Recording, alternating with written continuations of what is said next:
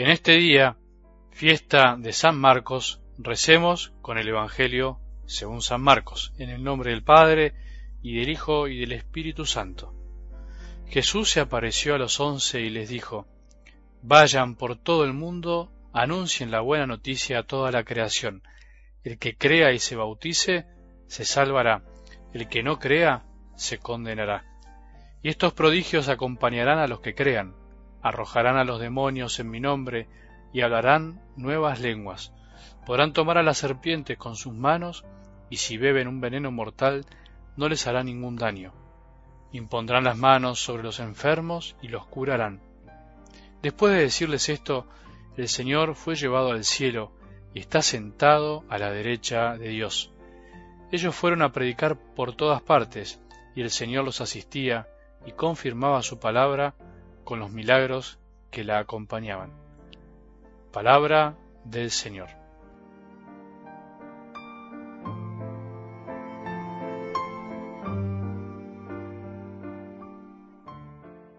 Si todos nos animáramos a escuchar y vivir realmente estas palabras tan lindas y desafiantes de Jesús, de algo del Evangelio de hoy, vayan por todo el mundo, anuncien la buena noticia a toda la creación.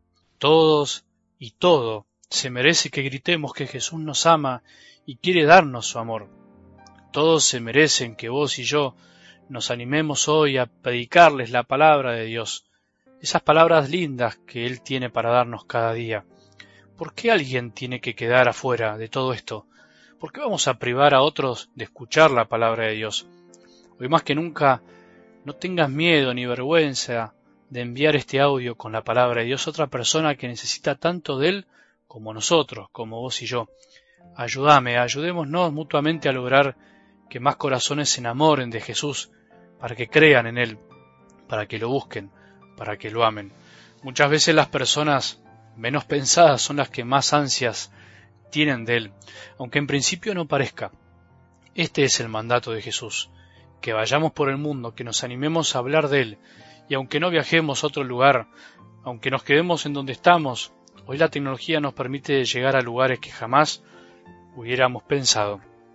Te propongo que hoy te levantes, y lo digo como imagen, porque por ahí ya estás levantado, ya arrancaste el día, o lo estás empezando. Hoy levantate y decite a vos mismo que hay que levantarse, que se puede seguir y dejar el cansancio a un costado, dejar la tristeza. Hay mucho por delante. La palabra de Dios nos anima a levantarnos, a dejar el aburrimiento y la pesadez. La palabra de Dios es viva y eficaz, nunca te olvides, y da confianza eficazmente al que la escucha, la mastica, por decir así, la medita. Dejemos que hoy nuestro corazón desborde de alegría y seamos conscientes de que sus palabras quieren viajar por todos lados y que nosotros somos los instrumentos, que nosotros somos los encargados de predicar, de evangelizar. Hoy es la fiesta de San Marcos, uno de los evangelistas, uno de los que nos dejó por escrito la vida de Jesús, su obra, sus palabras, sus gestos. Gracias a él, nosotros hoy podemos conocer más a Jesús. Se sabe hoy por los estudios que Marcos fue discípulo directo de Jesús, pero de alguna manera siguió la tradición de Pedro. lo escuchó a Pedro, discípulo y amigo del Señor.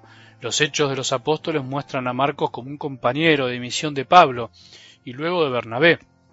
Por eso se sabe con certeza de que recibió de modo casi directo los relatos más frescos de la vida de Jesús.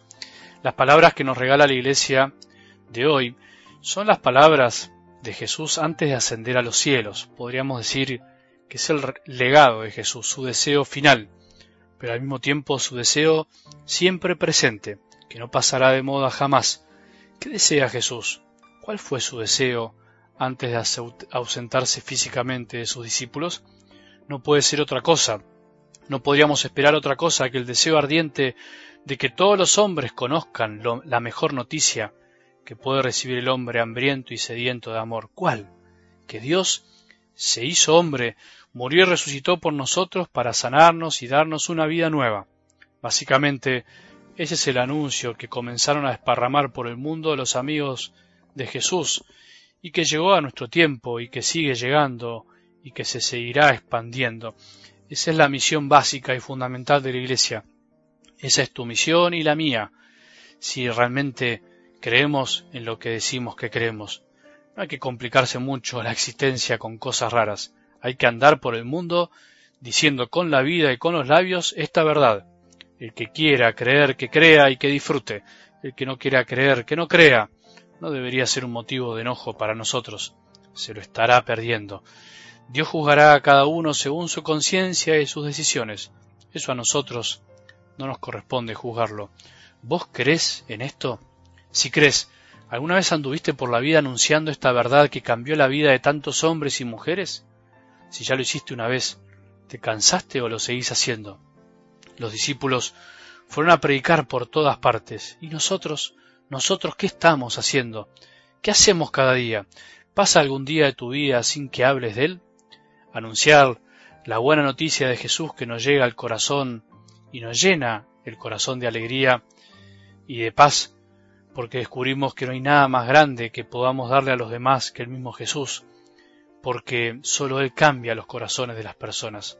La fe solo crece dándola, solo se enriquece cuando nos animamos a hablarle a los demás de lo bien que nos hace creer, de lo lindo que es creer, de lo maravilloso que es intentar día a día vivir según las enseñanzas de un Dios Padre que nos ama y solo desea que nos amemos entre nosotros y disfrutemos esta linda vida que nos regaló.